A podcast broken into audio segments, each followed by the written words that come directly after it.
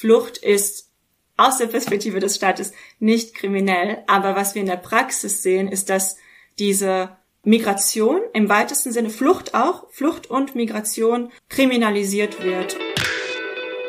Willkommen zum Podcast Melting Pot. Migration im Dialog.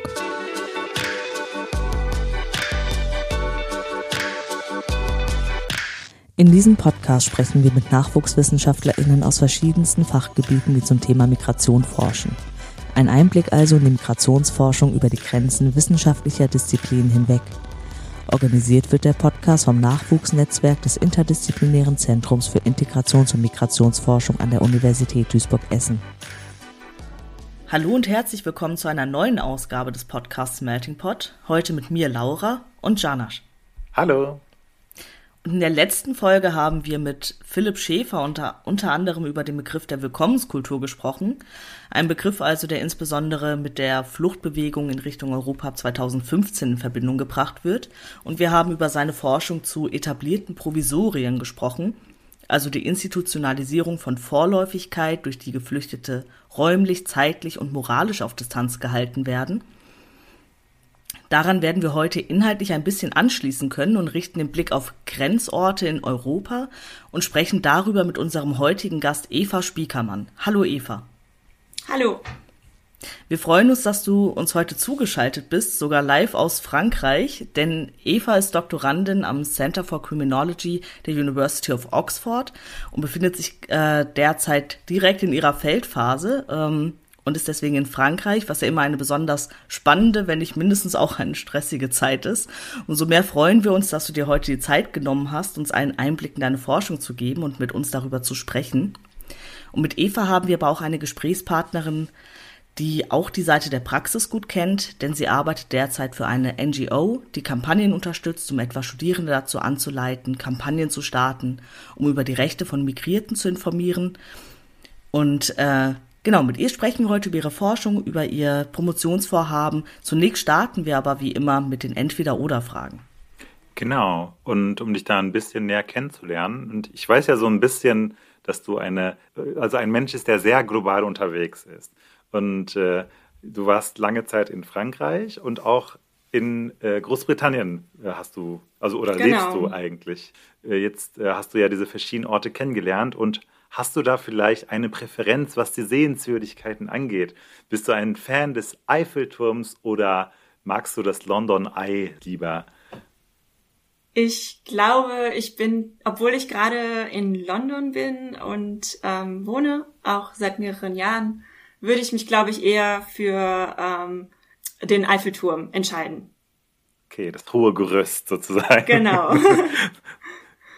Okay, ja, wir bleiben in Frankreich und wir bleiben in England und auch bei den Klischees. Wir würden gerne wissen, Kaffee oder Tee?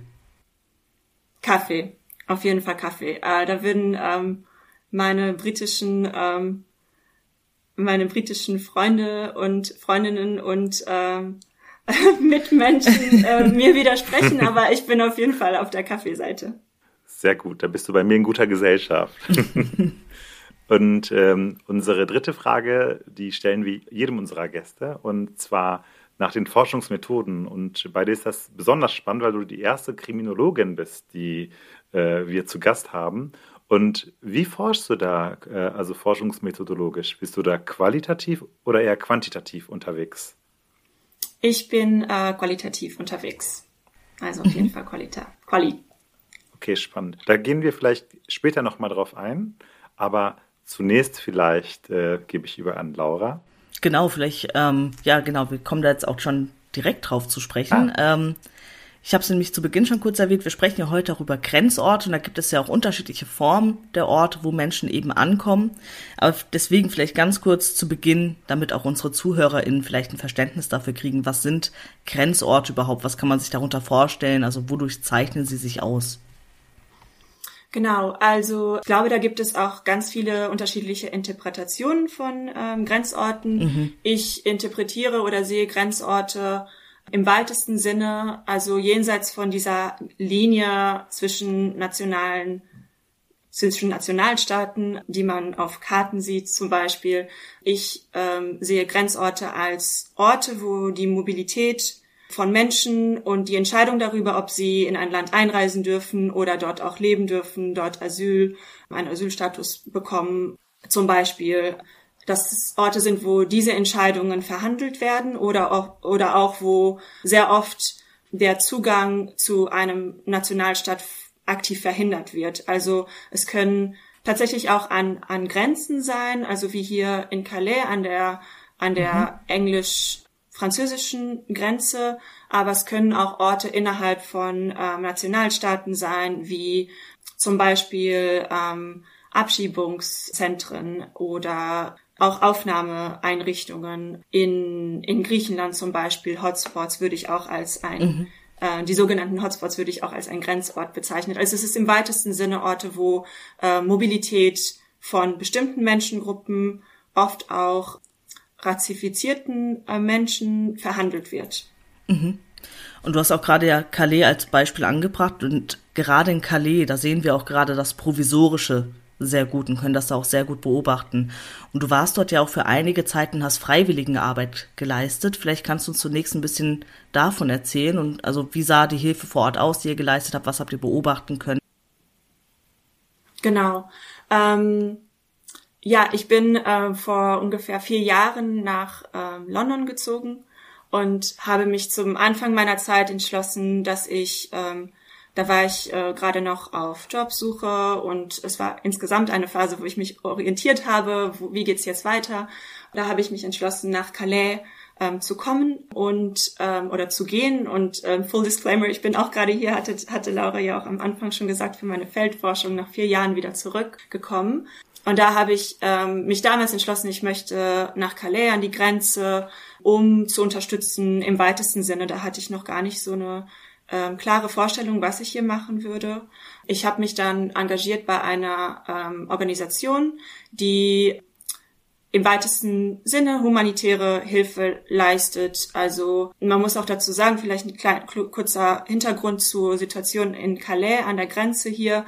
Es ist ähm, ein Ort, welches seit 30 Jahren so ein, ein wie gesagt, sehr viele Provisorien, wie du meintest, so Provisor, also ich glaube, das ist ein gutes Wort, so es ist im Endeffekt eine Grenze oder ein Ort, wo äh, Menschen irgendwie sind, ähm, die zum größten Teil versuchen, nach, in, nach England mhm. ähm, zu gehen und äh, hier feststecken auf eine Art und Weise. Und dieser Ort ist davon, davon charakterisiert, dass es, ähm, dass es keine staatlichen Strukturen gibt, ähm, äh, keine staatlichen Strukturen gibt, um diese Menschen aufzunehmen, ähm, zu behausen und also Migranten und Migrantinnen leben auf der Straße in sehr provisorischen Camps, die ähm, in, in Zelten zum Beispiel, mhm. in, in, an den Rändern, an verschiedenen Orten an den Rändern von Calais. Mhm. Und gleichzeitig gibt es eine sehr hohe, ein sehr hohes Aufgebot von, ähm, von Polizei, ähm, äh, von Polizeieinsätzen und ähm, auch insgesamt ja alles ähm, ja sehr viele Infrastruktur, die Menschen darin hindern sollen, rüber nach, äh, nach England zu übertreten, zu überzutreten ähm, und zu gehen. Und dadurch, dass es einfach keine staatlichen Infrastrukturen gibt, die damit zu tun haben, mit der Aufnahme zu tun haben, mit dem ähm, mit dem Verwalten von Asylanträgen, also es gibt einfach gar keine Infrastruktur ähm, auf dieser Seite, sind, machen viele nichtstaatliche Organisationen die Arbeit, die mhm. vielleicht eigentlich der Staat oder ganz sicher eigentlich der Staat machen sollte, nämlich ähm, Verteilung von Zelten, von, von Kleidung, von Essen. Mehrere tausend Mahlzeiten am Tag werden gekocht und mhm. verteilt, ähm, Wasser wird verteilt. Und ich hatte damals mich am Anfang für eine, bei einer kleineren Organisation engagiert. Wir haben Zelte verteilt und auch Kleidung. Ähm, und dann hinterher mich bei einem Projekt ähm, engagiert, das heißt Human Rights Observers. Und da ging es eher um Menschenrechts, um die Beobachtung und Dokumentation von Menschenrechtsverletzungen, ähm, mhm. vor allem auch durch, äh, durch die Polizei. Mhm. Genau. Das war so, das war so, was ich gemacht habe. Die, die Sache ist, dass es dann sehr oft es ist auch irgendwie eine absurde Art von Arbeit, weil man sieht, okay, man verteilt an einem Tag Zelte, die werden dann von Hundertschaften fast tagtäglich wieder den Menschen weggenommen, die werden zerrissen, zerstört, es werden, es, es gibt, un, un, es ist eine unglaublich absurde Situation mhm. hier in, in mhm. Calais, die, wenn man nicht hier ist und das nicht gesehen hat, kann man fast kaum dran glauben. Es wird alles Mögliche gemacht, dass die Arbeit von diesen humanitären Akteuren und Akteurinnen verhindert wird. Es werden große Steine an Zugangsorten zu den Camps verlagert, damit die Autos von von den Organisationen nicht keine Zufahrt bekommen. Es werden äh, Wälder gerodet, dass, so dass die Menschen, die hier sind und feststecken auf eine Art, ähm, sich keine, also keine Unterschlupf oder kein, kein Schutz äh, unter den Bäumen finden kann. Das heißt, werden ganze Wälder gerodet.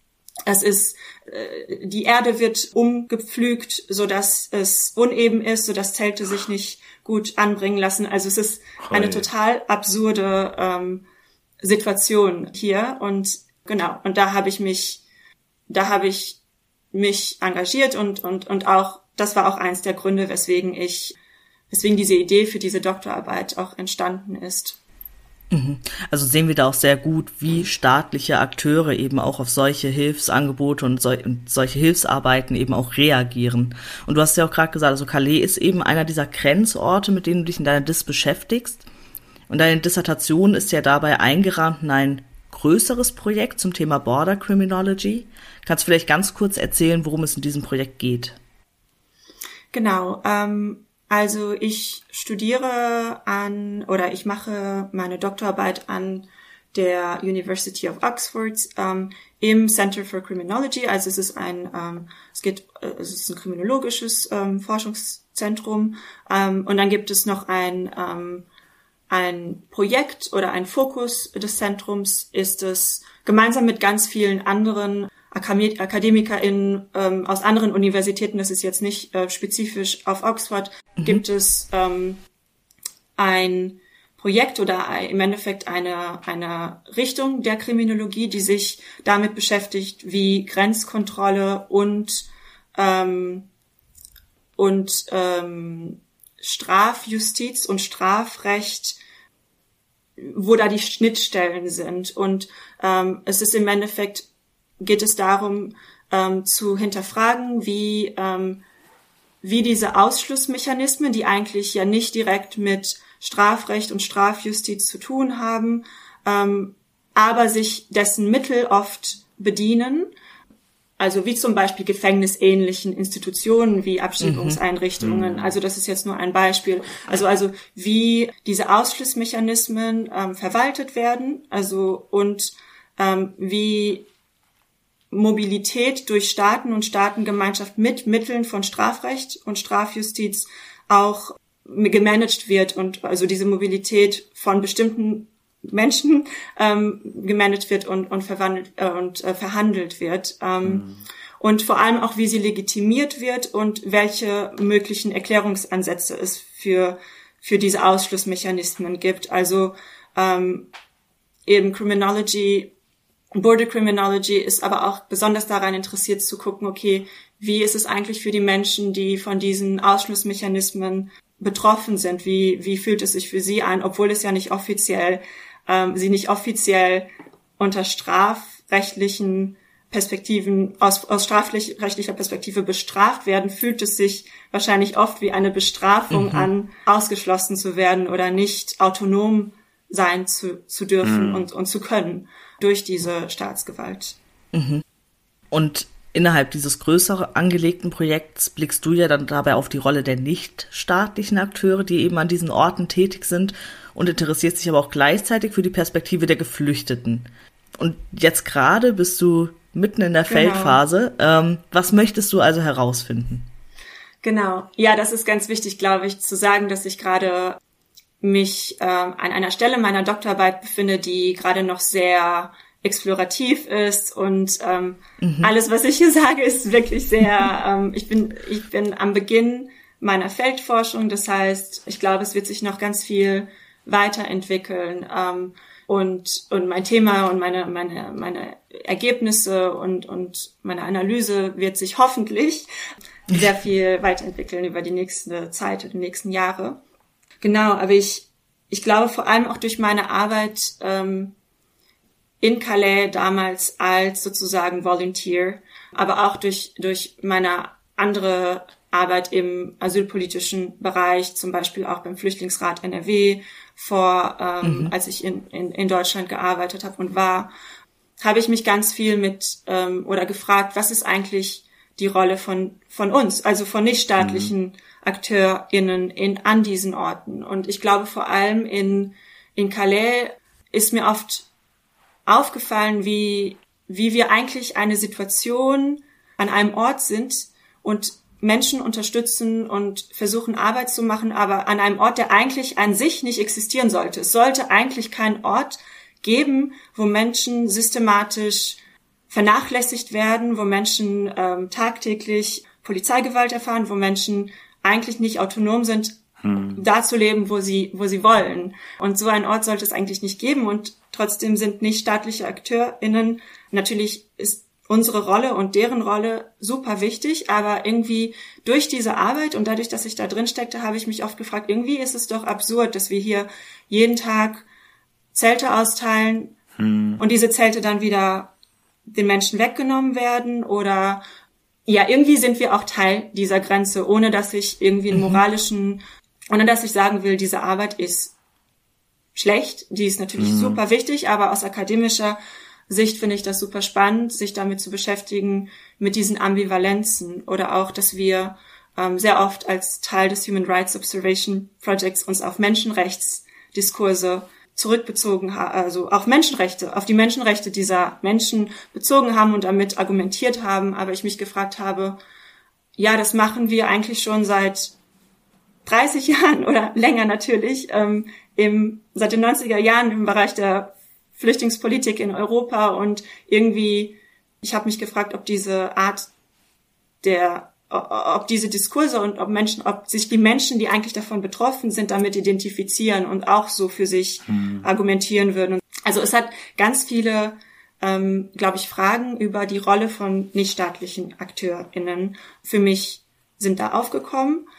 Und somit bin ich auch auf meine, auf mein Thema gekommen. Ich beschäftige mich mit Grenzorten, unter anderem diese, ähm, die Grenze hier an der französisch-britischen an, an der französisch-britischen Grenze in Calais ähm, und ähm, untersuche die Rolle von ähm, humanitären AkteurInnen in, an diesen Orten und welche Ambivalenzen es da gibt und dann auch, wie es aus Perspektive von geflüchteten Personen oder von MigrantInnen wie diese Unterstützung ähm, wahrgenommen wird und ob diese Unterstützung und diese Arbeit, die nicht staatliche AkteurInnen machen und humanitäre Akteure auch ähm, als so wahrgenommen wird, dass sie deren Autonomie unterstützt oder mhm. ob sie als Teil der Grenze teilweise wahrgenommen werden. Also das sind jetzt mhm. wirklich nur so meine meine Forschungsfragen und ich ähm, habe noch keine abschließende äh, Ergebnisse, aber ja, genau, es kam auf jeden Fall aus einer gefühlten Ambivalenz, die ich selber empfunden habe, heraus. Und ich bin gespannt, was, was ich ähm, da rausfinden werde. Ja, und du hast ja auch vorhin so ein bisschen berichtet, du hast es ja dann als absurd bezeichnet, was du eben auch im Rahmen deiner ähm, deiner Tätigkeit, dass du geholfen hast, vor Ort in Calais beobachten konntest. Also ihr habt Zelte gebracht, die Polizei kam, hat diese Zelte zerstört, am nächsten Tag wurden wieder Zelte gebracht, die Polizei hat diese Zelte zerstört, repeat. Wenn wir dann ähm, an andere Grenzorte denken, abgesehen von Calais, wie unterscheiden sich dann vielleicht andere Grenzorte von Calais? Mhm. Ja, ähm, natürlich fühlt es sich an, als wäre es ein, ähm, ein Ausnahmeort. Mhm. Aber im Endeffekt gibt es diese, diese Muster von, ähm, von systemisch, systematischer so, also einerseits sich nicht drum kümmern und, und keine Prozesse finden oder entwickeln, also kein, dass es keine staatlichen Prozesse oder Infrastruktur gibt, um zum Beispiel ein Asylverfahren ähm, zu durchgehen. Ähm, das ist einerseits fühlt sich einerseits total ähm, als eine Ausnahme an, aber ich denke, dass es diese Orte ähm, auch ähm, zum Beispiel an den Außengrenzen Europas gibt, ähm, wo zum Beispiel noch vor kurzem an der an der polnisch-belarussischen Grenze mhm. ähm, Menschen einfach abgeschottet wurden und nicht, nur nicht weiterkamen, weil ähm, ja und es da auch so eine Art ähm, Provisorien entstanden sind, aber keine Infrastruktur, um überhaupt ähm, einen Weg, einen, einen legalen Weg ähm, für Menschen zu schaffen, um um nach Europa zu kommen oder überhaupt einen Antrag zu zu machen.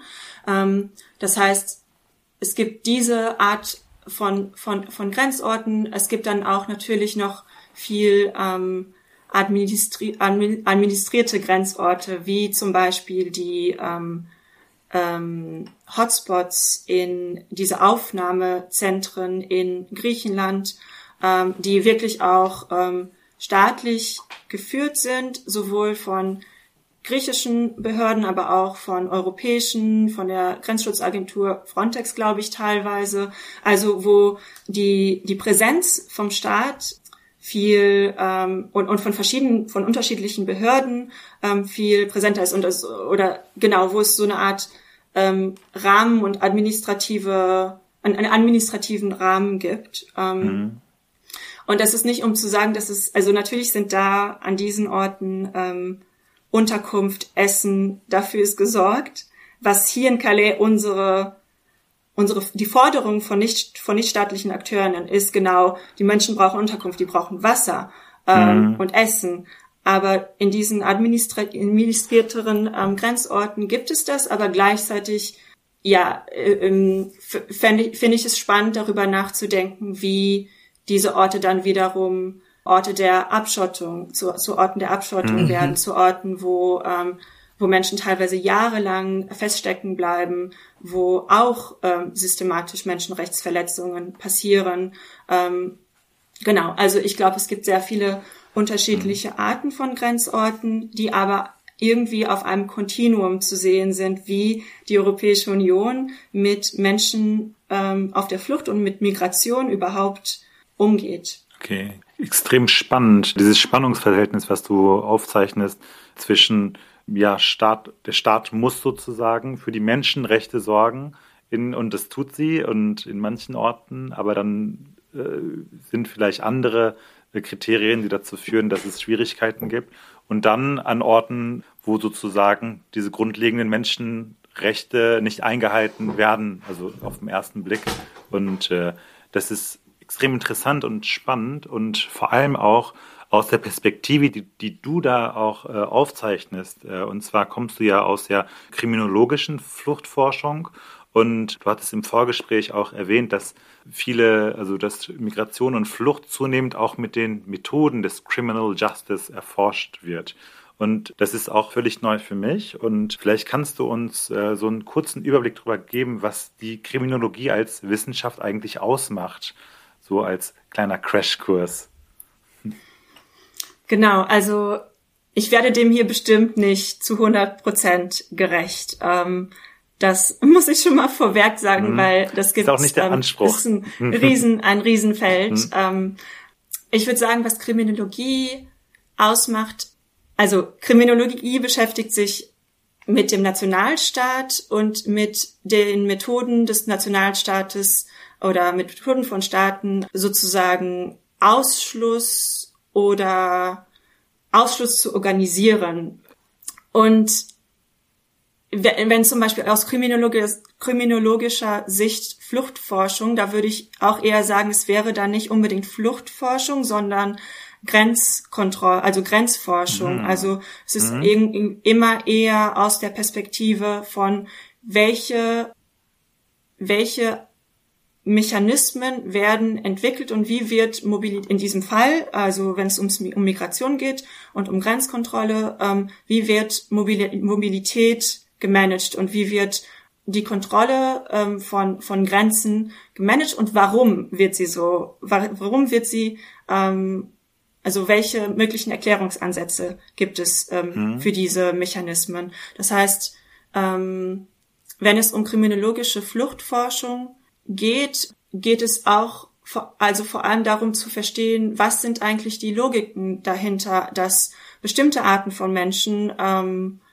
also bestimmte bestimmte Gruppen von Menschen ausgeschlossen werden oft und, und deswegen denke ich auch, dass ähm, ehrlich gesagt Border Criminology als äh, als Feld ähm, sehr interdisziplinär ist, weil wir hm. zwangsweise uns ähm, mit postkolonialer Theorie beschäftigen müssen, weil viele dieser Ausschlussmechanismen greifen zurück auf ähm, auf rassistische Strukturen, hm. die die kolonial gewachsen sind oder die geschichtlich gewachsen sind.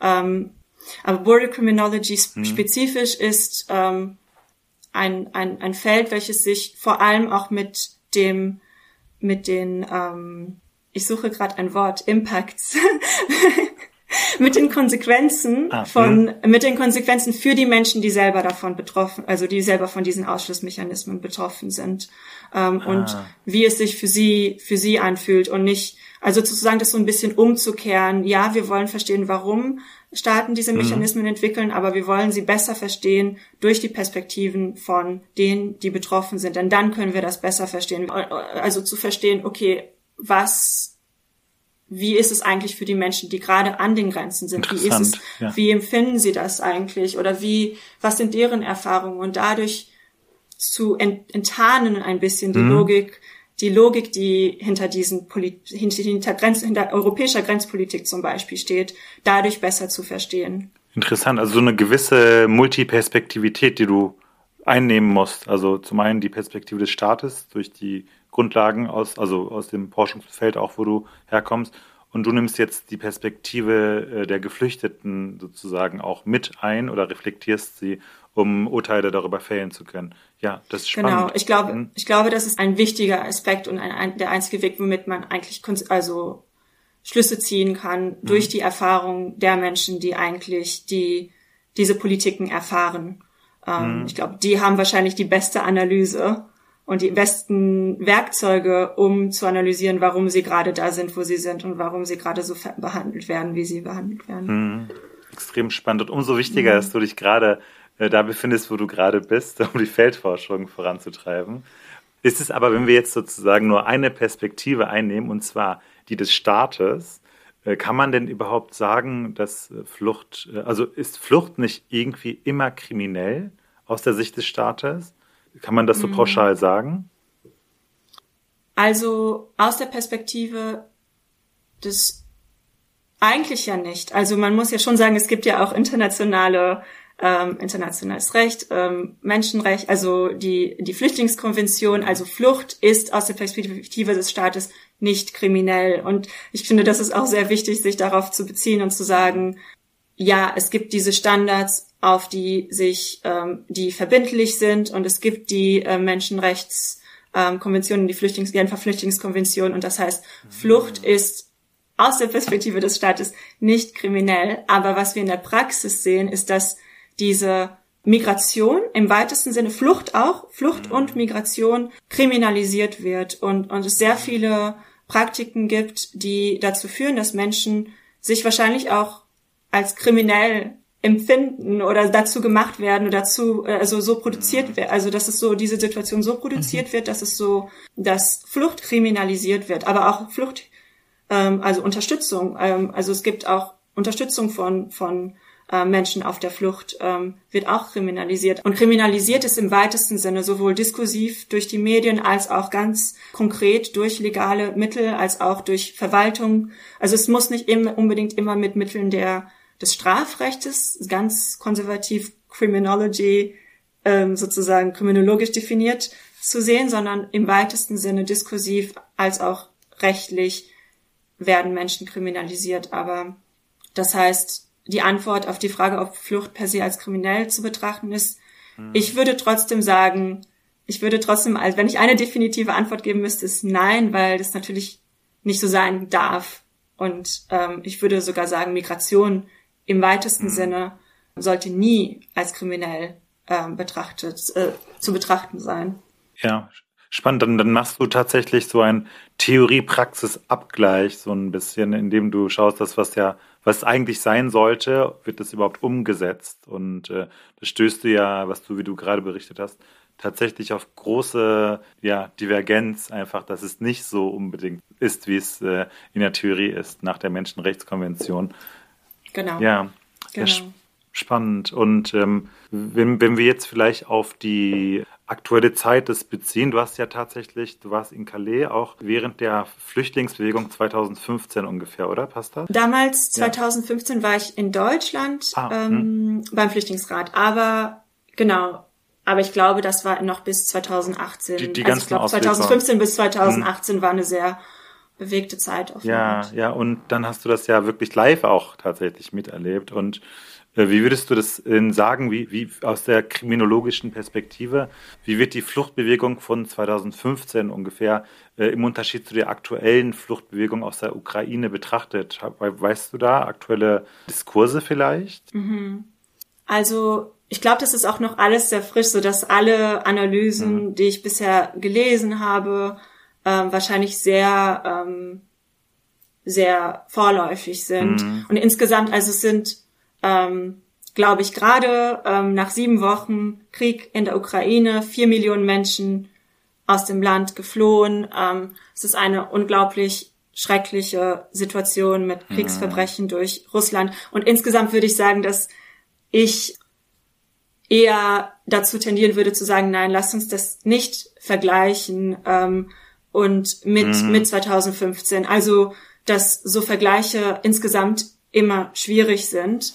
Ich glaube aber, dass auch innerhalb der aktuellen Situation sich ähm, Widersprüche gezeigt haben, die eigentlich ja keine Widersprüche sind, wenn man die letzten ähm, 10 bis 20 mhm. Jahre europäische Flüchtlingspolitik betrachtet. Nur zum Beispiel die Tatsache, dass schwarze Menschen oder also zum Beispiel afrikanische Studierende, die in der Ukraine waren, an der Grenze hm. Als, also in den ersten Tagen gab es ganz viel Berichterstattung darüber, wie ähm, schwarze Menschen, die in der Ukraine gelebt haben, aber keine ukrainische mhm. StaatsbürgerInnen waren, ähm, mhm. nicht rauskamen. Und ich finde, die Situation an sich ähm, gerade zeigt auch schon ein bisschen diese Widersprüche da, die ähm, ja, die tatsächlich die da sind oder die Tatsache, dass noch ein paar Monate vorher, wie ich vorhin meinte, an der polnisch-belarussischen Grenze, also an der gleichen Grenze Menschen aus Afghanistan feststeckten und nicht weiterkamen mhm. und ähm,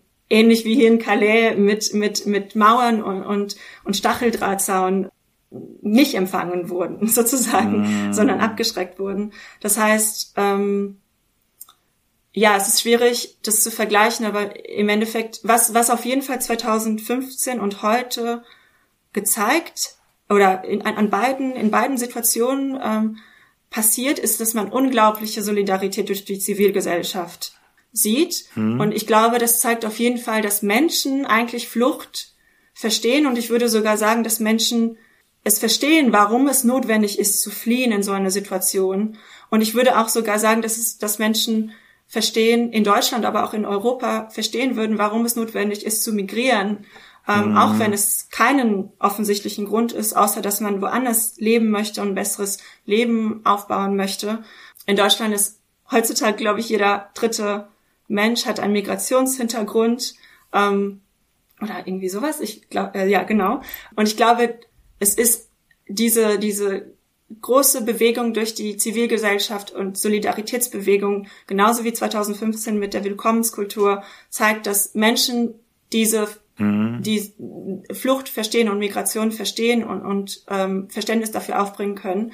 Und was ich jetzt wichtig finden werde für die Analyse mhm. von den Reaktionen auf, auf die Flucht von, von vier Millionen ukrainischen Menschen, wo ich, was ich interessant finden werde zu analysieren, ist, warum es so eine unterschiedliche Reaktion gab von Seiten der Europäischen Union, von Seiten der europäischen mhm. Staaten. Also nämlich dadurch, dass sie, dass alle bürokratischen Hürden oder ganz viele bürokratischen Hürden abgebaut wurden, dass Menschen nicht in Aufnahmeeinrichtungen zwei Jahre lang ohne Arbeit, ohne, ohne Arbeits, ähm, ohne Arbeitsmarktzugang und, und einfach abgeschottet. Also, dass diese ganzen mhm. Hürden auf, abgebaut wurden, hat eigentlich entpuppt und gezeigt, dass das aktuelle, das aktu die aktuelle Flüchtlingspolitik eigentlich nicht fit for purpose ist. Also eigentlich mhm. nicht, ähm, nicht solchen Zuständen entspricht, wie, also im Endeffekt finde ich, fände ich das, glaube ich, nur interessant, mal zu, also zu vergleichen,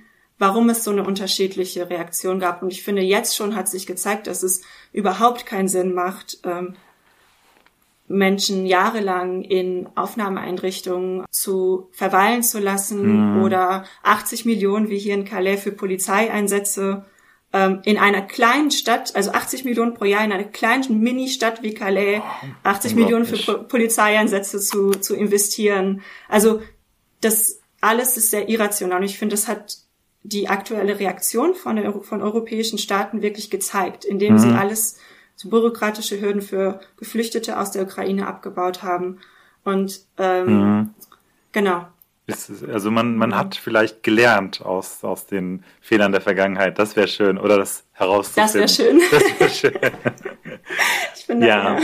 da sind wir Skeptisch. sehr gespannt. Also äh, in Anbetracht der Zeit ist sind schon wieder über eine halbe Stunde vorbei. So schnell vergeht die Zeit, äh, wenn wir so spannende Themen haben hier. Aber wir würden dir trotzdem die, die letzten Worte sozusagen überlassen. Vielleicht haben wir über ein bestimmtes Thema noch nicht gesprochen, das dir noch auf dem Herzen liegt oder eine bestimmte Sache, die du noch erwähnen möchtest. Dann darfst du das jetzt gerne kurz einbringen.